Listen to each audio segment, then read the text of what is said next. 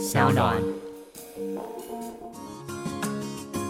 嗨，欢迎来到我的森林，我是很可爱又很可口的海苔熊。海苔熊心里话，在这里陪着你。欢迎来到海苔熊心里话，我是海苔熊。上次我们邀请到宋怡慧老师来谈他的新书《谈情说爱》，古人超有梗，真的超级有梗，而且很多人有很热烈的回应。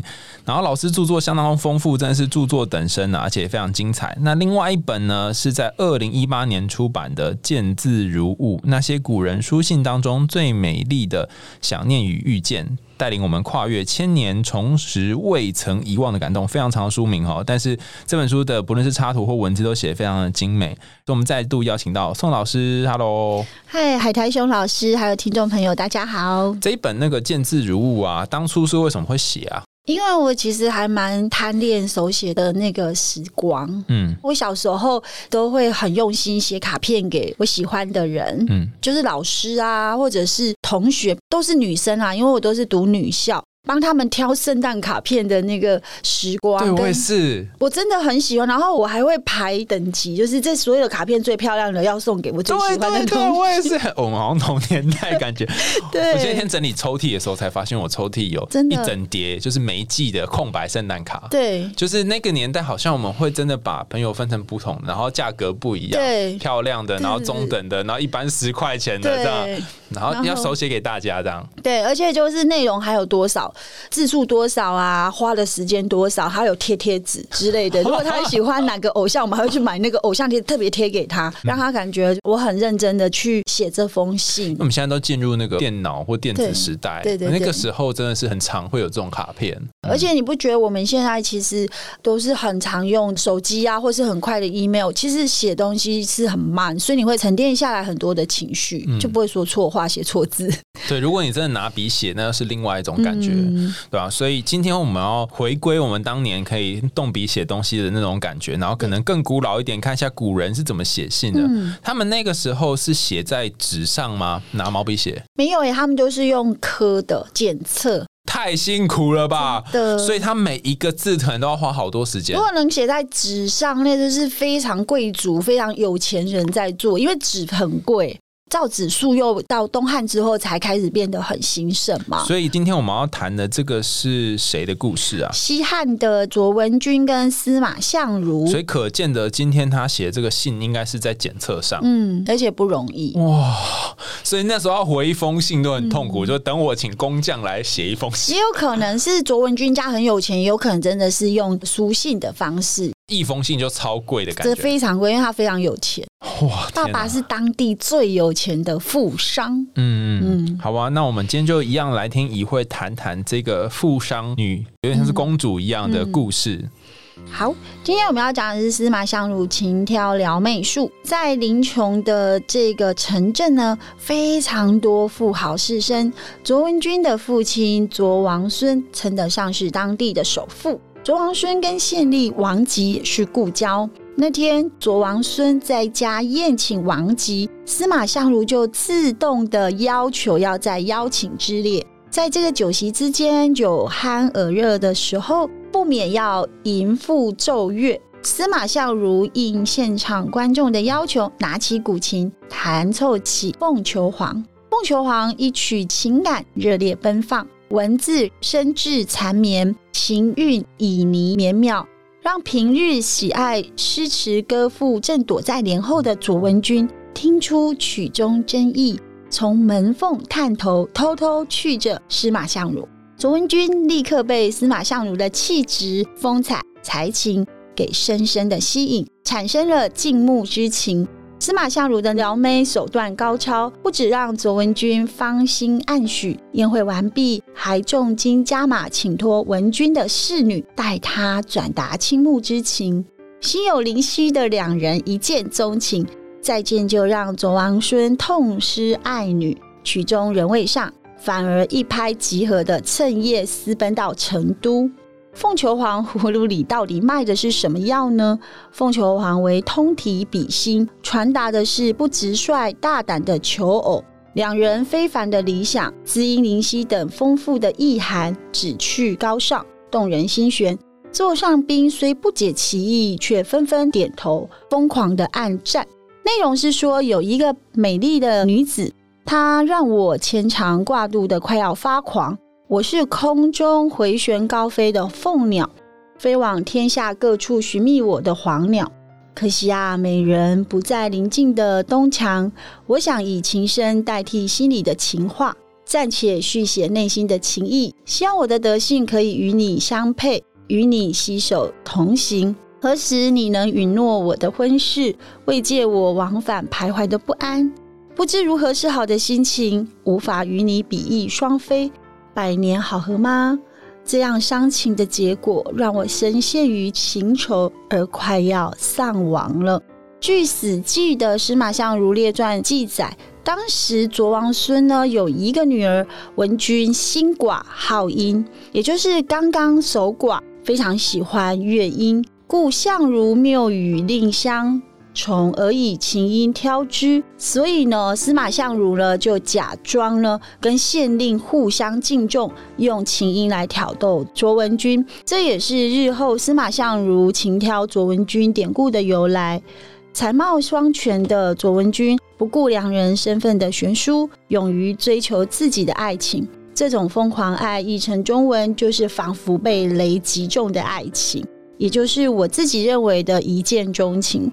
卓文君为了司马相如，忘记女性的矜持，忘记了身份的局限，只求在最灿美的年华与怦然心动的他同行。这首《凤求凰》看来不只是司马相如的求爱宝典，也是疯狂爱的现实录。逆袭的酒馆人生呢，是更有趣的一曲哦。卓文君跟司马相如回到家徒四壁、空无一物的成都老家，身无分文，撑不过数月，就回到临邛求生。生性爱面子的两人，不愿意跟别人借钱，卖掉所有的车马，买间了小酒店，以卖酒为生。卓文君不是个爱慕虚荣的女子，挺起腰杆，为丈夫当炉卖酒，掌管店务。司马相如系着围裙，充当伙计。做了洗涤杯盘瓦器的打杂工作，两人都乐在其中。贫贱夫妻没有百事哀，才子佳人开的酒店开始远近驰名，门庭若市，反天观光的效益。卓父听闻这些小道消息，终究心疼女儿，几经思量，气消了之后，反而给他们奴仆百人，铜钱百万，奉上出嫁的一倍财物。让这对夫妻回到成都购买田宅。今日重来县城游存文君井、琴台等古迹，见证了两人真挚的爱情。就像杜甫琴台“酒是人间事，琴台日暮云”，这其实就是睹物思人，仿佛蕴含着司马相如的人生，因为酒馆的经历而成功逆袭，有种乳蛇因爱翻身的浪漫情韵。一慧老师的这个故事呢，出自于《见字如晤》这本书。我刚刚一边听的时候，就觉得司马相如这个人也太奸诈了吧！很奸诈，就是弹个琴，然后就去撩到那个公主的一种感觉。而且这个公主呢，我要稍微补充，她的新寡是她还没有出嫁，那个先生就过世了。嗯，什么叫做新寡？就是她许配给对方，就是王公贵族。还没有到他自己的家来迎娶我们家的公主的时候，这个许配的对方就离世了。哦，所以其实文娟她本来是有一个对象被许配的，对，准备要结婚了。然后那个人太衰了，还没到就挂了。对，可是这样女生就是算是已经嫁过去的这个新寡，就是她是一个寡妇了。所以刚好是刚变寡妇的人，但是还没有。她从来对没有去见过她的老公，她就变寡妇了，太车车爆了。这以前的好可怜喽。对啊，然后呢？所以司马相如其实他是一个心机很重，因为他非常有文采，可是他家里穷到真的是太夸张，不是家徒四壁的等级，所以他就在等这个机会。那他这个机会等多久呢？他一直都希望他的文采被看到，只可惜他的这个家世背景太差，没有人想要嫁给他，所以他就看上了卓文君是新寡的身份，也没有人敢再娶她，所以他在这一个心计里面，我觉得他是一个非常攻心术的男人哦。所以因为那个年代，你只要是离婚妇女，就没人要娶你，对，然后他就就是选了这个地方。可是我这样很疑惑，哎，他到底是真的喜欢？卓文君还是假的，还是爱他的钱呐、很多人就是看这一段就会对司马相如其实就会有很多的问号问号。我学生也是这么说。可是呢，你看在这个人文采又这么厉害，那个汉武帝又这么喜欢他，就是他的这个一写就是洛阳子贵啊。在这一段就是情挑撩妹之前，他那时候是网红吗？他就是一个还没有出道，但是文章写的还不错，然后他很会做社交人脉的人。哦，所以他有认识了一些人。对一些算是可以跟当时的王公贵族形成一个交友集团，攀上这个关系。哦，好然后他就、对他就非常希望可以跟卓文君的父亲认识，因为他是首富。林雄县非常有钱，因为都是在做生意。啊我记得好像什么炼铁什么之类的。，对，那个县非常非常的多，很厉害的商人，就像我们现在看戏骨这样子。嗯那里面卓文君的爸爸卓王孙又是最有钱，就是 number one。哇，所以他就看好这件事，一直安排要跟他爸爸吃饭之外，一定要有卓文君同行。所以他利用某一些社交手腕加入有钱人群组，有点像是拔到了郭台铭的女儿这种的对对对概念。对对对，而且他知道他喜欢跳舞，他就在那个跳舞社团，就是跟他巧遇，哇，这也太教他跳舞这样子。哇！那那个琴，所以他是真的在他面前弹这一首。他是弹给所有王公贵人听，但他知道就是卓文君非常擅长琴音，他非常喜欢听人家弹古琴。可是你刚刚解释这个路人甲都知道他在讲什么啊？为什么其他人都不知道在干嘛？没有，其他人并不知道卓文君偷听，因为古代女子不能坐在宴席之上，她是在帘后，什么？所以他就传了一个讯息给卓文君说：“哎，我今天有一个曲子是特别要弹给你听。”他让他的仆人传这个讯息，说：“你今天一定要到帘后听我弹这个古乐音，我是特别为你弹奏。那坐在那边的人都是男人，他听这个他怎么会有感呢？哦，所以他就是私讯女仆，请他看现场直播，虽然没达到现场对对对对的概念。对对对，然原来后是这样叫卓文君来听来听，我是特别为你演奏的，所以其他人都听不懂，这到底为什么要唱这首情歌就只？是好觉得好听这样子对，然后其他人想说，嗯，哦，我们都是凤，你为什么要求凰？凰在哪里？好厉害哦，真的很厉害啊。然后所以当天晚上，这个卓文君也蛮有趣的，他嗯这就听到这个歌，然后就看他一面，然后就走了哦。因为司马相如很帅气，跟海苔熊老师一样谢，谢，如果帅气等级就五颗星。然后他就看上他，然后就走了。然后就他就把戏软，就是身边一些比较珍贵的东西，还是有带着，好绕跑的这个打扮。那那个年代有这么容易落跑吗？被你讲到一副好像没有，他就是没有带太多的身边的东西，然后就跟着他私奔。简单讲那那时。他是跟司马相如一起离开那个对，司马相如一起离开。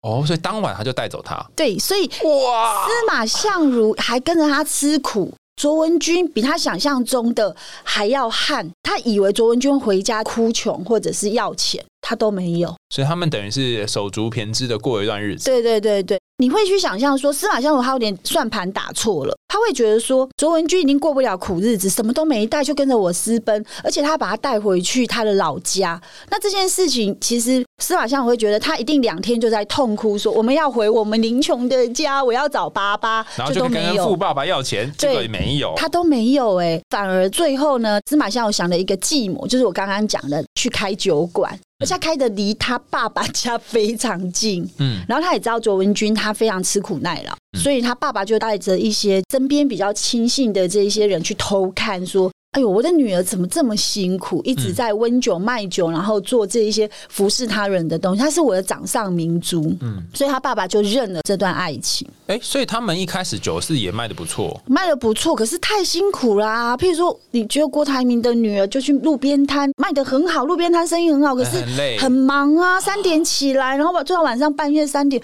这样是也很可怜吗？对啊，如果下午三点起来，隔天叫我的手下去直播，偷偷拍他那个，就是对发现他这么辛苦，然后本来是在这里面吃好住好的，对啊竟然要这边洗碗什么的。对对对，而且他竟然可以这么耐劳吃苦，这样爸爸当然很很心心疼疼啊。心想说啊，这个女儿可能就真的就是认了，她就是喜欢他这对样。，所以为什么司马相如在后人里面很多的这个故事啊，或者相关的评论，都对他文采是完全没问题，可是对他的人品，大家都非常有意见。他后来还要企图抛弃卓文君，再娶一个跟卓文君差不多等级的年轻貌美的女子。有啊，后来不是有人就是说他写了一封十三字的信，对就是一二三四五六七八九十千万，然后对没有那个亿这个字嘛，对文君看到之后就很理解，就是他对他已经无意无意了，没有意思了。就是说来离婚吧。可是他怎么扭转乾坤呢？因为他又一样写了数字信，然后又写了所谓的白头吟。这个白头吟呢，当然他就跟他讲说：“你还记得我们年轻的时候私奔，然后我们说过哪些话？也不过多少时间。如果这是你的选择，完全尊重你，而且我祝福你。”他里面很坚决的说：“离开了就不会再回头。本来我要跟你白首到老，嗯，那你今天要终止这一个情缘，那我也没有任何意见。”所以他做了这件事情之后，司马相如就回头了。司马相如其实还蛮害怕的，因为他里面有暗示很多的当时他们生活的情景，唤起他的回忆。譬如说，周文君多有钱，周文君当时多漂亮，卓文君多么有才情。所以，卓文君其实要跟他讲说，你可能同样的十年后，你再来看你太太，再看我，嗯，或许你会后悔你今天的选择。他用的方法是手段很高明。他告诉一个准备要抛弃自己的人，用一种非常理性的方式跟他谈判，而且他也不是说我没有你我就不行啊什么之类的，没有，他就说没有关系，离开了你就别想再回来。尽管是如此，他写后来写的那个怨郎诗也是很思念他，不是吗？对，但是我就觉得说卓文君的厉害是在于他软硬兼来，也就是他先唤起了司马相如。去思考过去的美好时光，然后再说之以理，告诉他夫妻经营本来就是会有淡会有这个浓烈的时候，然后再告诉他诱之以利，所以她其实是一个非常会谈判的女神。说之以理，诱之以利，动之以情，然后又可以站在对方的视角去思考。其实我觉得他的院郎师好像也有要求他站在他的那个角度思考。我我发现他真的很会写。大家有听过院郎师吗？他里面的就是真的数字，什么一别之后两地相思，只说三四月，谁知五六年？七弦琴无心弹，就原本妈妈弹琴，但没弹了。八行书不可传，九连环中从中折断，十里长亭望眼欲穿。百思想，千细念，万般无奈把郎怨。你看他的数字，就是第一个字都是数字，从一一直念念念到那个百万，然后最后一句我觉得最有趣，他说：“郎啊郎，巴不得下一世你为女来，我做男，就希望下个辈子是你当女生，我当男生。”对呀，就是你来换到我的角度想想看。嗯，所以他就唤起了司马相如，也是一个。说真心话，还是个读书人，所以他自己也得去思考，他这十来年的这个人生的时光，他到底辜负了卓文君哪些事？那加加减减，他自己还要做离开这个动作吗？然后他这里说两地相思是怎么回事啊？他们有分开过？有啊有啊，因为司马相如后来考上功名，他是汉武帝身边一个很厉害的文胆呢，所以他离开那个原本开酒馆那个地方，没有，他就是非常厉害。他成为这个东床快婿之后，他就真的就。不用再去酒馆，他就真的开始读书。读书之后，他就跟卓文君说，他有信心可以考上。果然还是考上，开始当官。这时候，卓文君就继续开酒馆，还是没有啊？他就是当他的大小姐，有空去做头发、做 SPA，然后那怎么会分隔两地嘞？啊，他就要住家里啊！啊，先生去考试啊，先生去任官职，都是不能带太太的啊。古人是这样，而且那时候没有办法坐什么 Uber，不能坐飞机，所以很远。对对对，因为分隔两地，就会有可能会有其他的念想。一直有司马相如，其实拈花惹草，其实卓文君都知道，可是在这次是正式要跟他摊牌离婚。原来是这样，是的，这是个贱人，现在才发现。对呀，所以卓文君这一直在等他。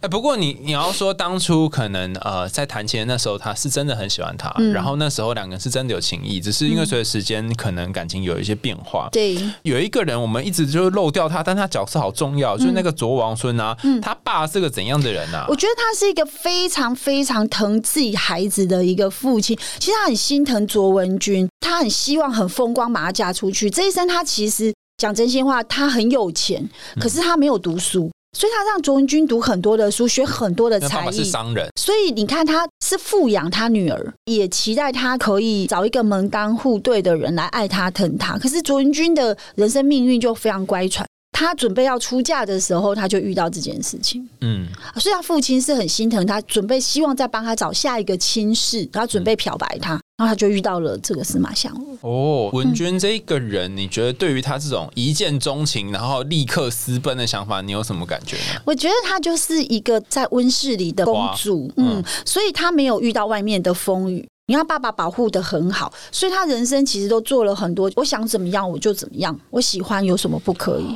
哦，只是他运气很好，有智慧，所以才能够对挽回。最后还是因为他有一个很好的家世背景。我觉得不是每个女生都有这种条件去训斥自己的丈夫说：“你如果敢走，你就不要再回。”因为卓文君他们家非常有钱。不对不对，现在我当大官了，我就是在朝廷里面是皇上的红人。对，那我我没有必要再去靠这个家里面的。但是你政府官员怎样的钱都比不上生意。人什么？你觉得我们现在总统会比郭台铭有钱吗？哦，原来你去想一下这个呃思维，你就知道了。哦，所以就是说，看你是要，如果你继续你要权，嗯，还是你要钱，还是都要都要，你就要考虑清楚要不要跟周文君分手了。哦，所以我觉得这两个人都有某种算是算计嘛，也不是，就是某种算好一个状态。其实我是女生，我真心讲。女生很有趣，如果你不爱了，连这种谈判都不可能。我觉得卓文君是真心爱他的，所以他才会想尽办法要跟他谈判，把他留在身边。其实一个已经破碎的爱情，如果一个女生不爱了，就是不爱了。哎，对啊，我为什么还要把我价钱分给你嘞？对啊，所以他是爱他，所以他用最后通牒的方式，希望他回头。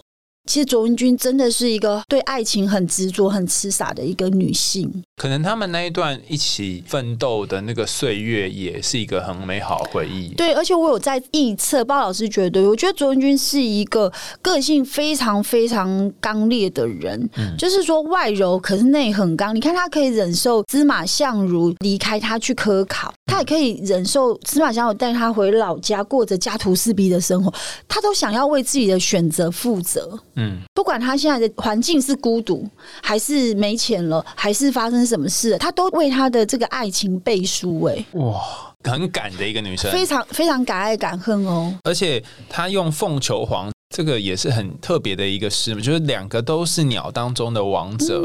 然后我来这里就表演给你看，然后希望你看到我，所以我跟你可以是一个门当户对的。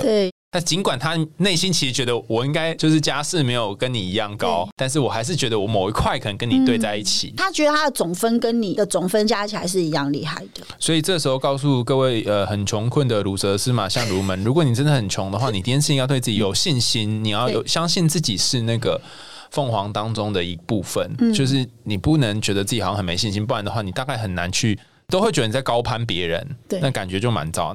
可是毕竟是给高中生看嘛，就是老师，我跟你讲，我以后啊又跟一个人一见钟情，我要跟他私奔哦，你会建议他们这样这样搞吗？其实我会跟他们建议先不要，哎，因为。刚刚一直都在强调说，卓文君他真的有一个很好的条件，就是他一直都明白卓王孙这个家族是整个在支持他追寻他自己对于爱情这个旅程上面每一个荆棘、每一个挫折、每一个叠加，都会有爸爸跳出来帮他。嗯，所以你看，即便在酒馆这件事，我觉得都是设计好的，他父亲一定会来帮。不然你就在四川开酒馆，你回到贫穷开酒馆干嘛呢？哦，你你就有一点算。对，你就去花莲开，你你在台北市开，这不是故意的吗？哦，所以如他看起来好像是很有勇，但是其实也很有谋在做这件事。对啊，所以我就跟学生说，你确定你们家人真的可以支持你们？就是随时随地都可以准备好的好几桶金，随便你们挥霍嘛？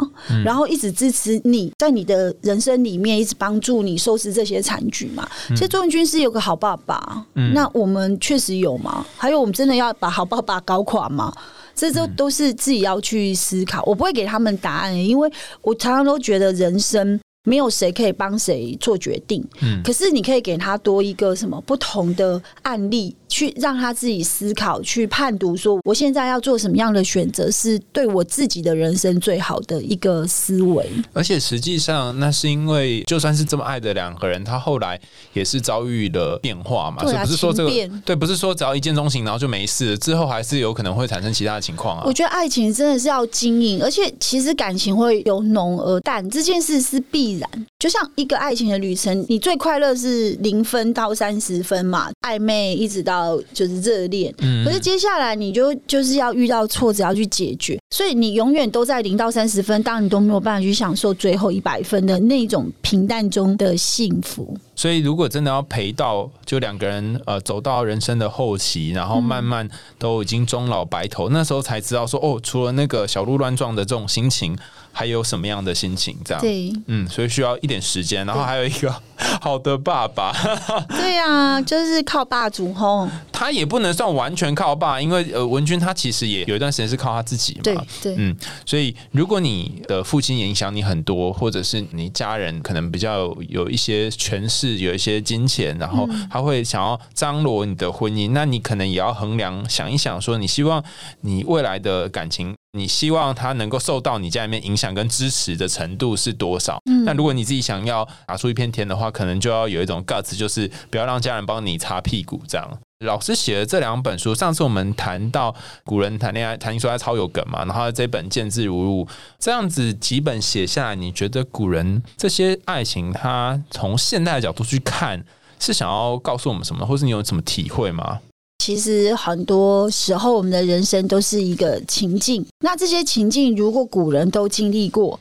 我觉得是不是他们的一个思考，或是他们的这个处理的历程，或是结局，可以让我们在选择我们自己的下一步的时候，能够给我们一个停下来思考，把这些证据拿出来读一读，再好好去走自己下一步的可能，不要这么冲动就把它冲了去这样子。嗯。我的想法是这样，所以把他们当做一个提灯的智慧的借鉴，嗯，对，有时候都不一定是好的，嗯。可是我觉得，嗯，每个人人生都是会遇到这些困难，所以你看，贵如像左文君，那选择平凡生活的神父夫妻，他们都还是有很多很多跟我们一样的柴米油盐酱醋茶要去斟酌、要去努力的地方。嗯，其实我觉得刚刚怡慧老师讲的蛮好，就是说好像。我们人生就是会有面临很多选择，然后丢这两本书出来，不是说啊大家都要跟古人一样做一样的选择，而是他们那个时候选择可能遭遇了一些后果，但是也书里面的故事也不是每个都是好的嘛，对？好，那有好有坏，那我们提供大家古人的一些借鉴，然后想想，哎，如果是你，你会做出怎样的选择？嗯，然后也谢谢文娟这呃，谢谢文娟，谢谢一慧，一慧跟我们文对文娟在在天之灵，对对对谢谢一慧这两次跟我们一起聊这些呃古人的故事，我们就下次见啦，拜拜。拜拜。